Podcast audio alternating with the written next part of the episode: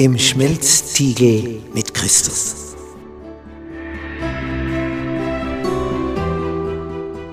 Bist du schon einmal in einem Stahlwerk gewesen, wo Stein so erhitzt wird, dass er zu schmelzen beginnt? Dass er rennt wie Butter in der Pfanne? Ja, wozu das Ganze?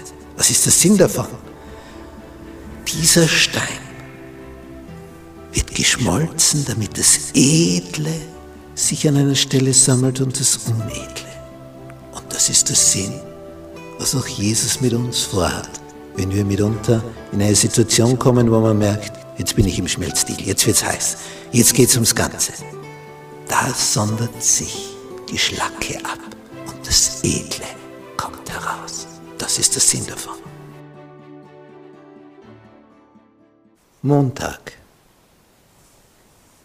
Die Bitte um Gnade für andere.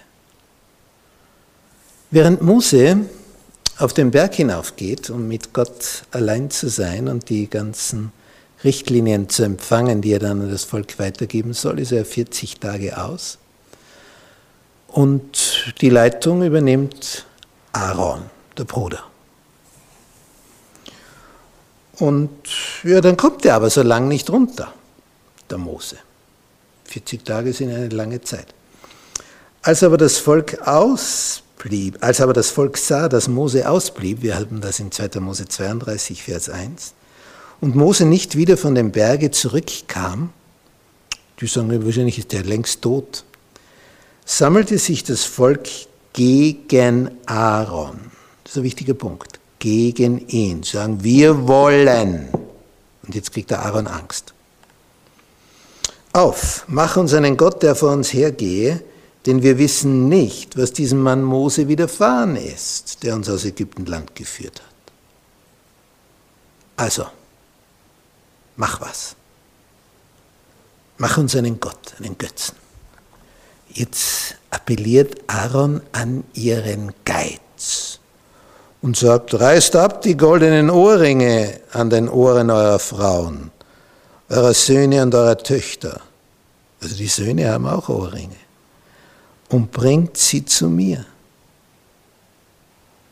Also würde man sagen, naja, das, äh, das machen wir nicht. Das wäre so, wie man heute sagt, bringt her eure Sparbücher. Dann wollen wir sie plündern.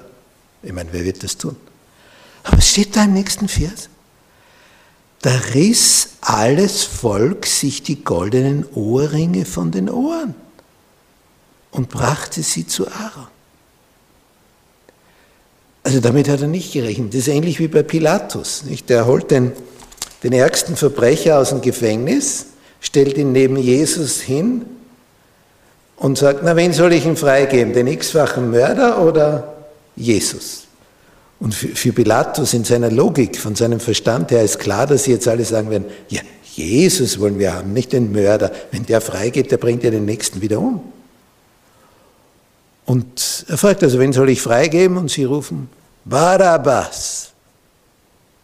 Und Pilatus, die, die haben das nicht mitbekommen, worum es geht. Sagt, na, welchen ich euch freigeben soll, der dann aus dem Gefängnis rauskommt und frei herumlaufen kann. Barabbas. Äh, Pilatus ist völlig irritiert, damit hat er nie gerechnet, sonst hätte er nicht den ärgsten Schurken hingestellt. Er wollte ja nicht, dass der freikommt. Und dann sage ich, was soll ich mit Jesus machen? Kreuzige ihn. Das widerstrebt ihm aber, er merkt, der eine ist ein Verbrecher und der andere ist unschuldig. Und jetzt tauscht er das um, das ist ja gegen jedes Recht. Auch gegen das römische Recht. Und darum lässt er dann sich eine Waschschüssel bringen und sagt, ich wollte das Blut von dem nicht. Ich bin unschuldig, was natürlich nicht geht. Er ist der oberste Richter und gibt den Befehl. Aber er kriegt solche Angst, weil die sagen, wenn du den nicht kreuzigen lässt, dann fahren wir nach Rom per Schiff und melden, was du als Statthalter hier alles getrieben hast. Ja, das, das muss er nicht haben, der Pilatus, denn er hatte so einiges Negative aus seiner Vergangenheit aufzuweisen. Das, musste, das war nicht nach seiner Gesinnung, dass man das in Rom erzählt. Und so jetzt setzen sie ihn unter Druck. Sagen, du verlierst deinen Job. deinen Sessel. Und er ist ein Sesselkleber und will den nicht verlieren. Und darum willigt er ein. Wohlwissend, dass er jetzt Unrecht tut.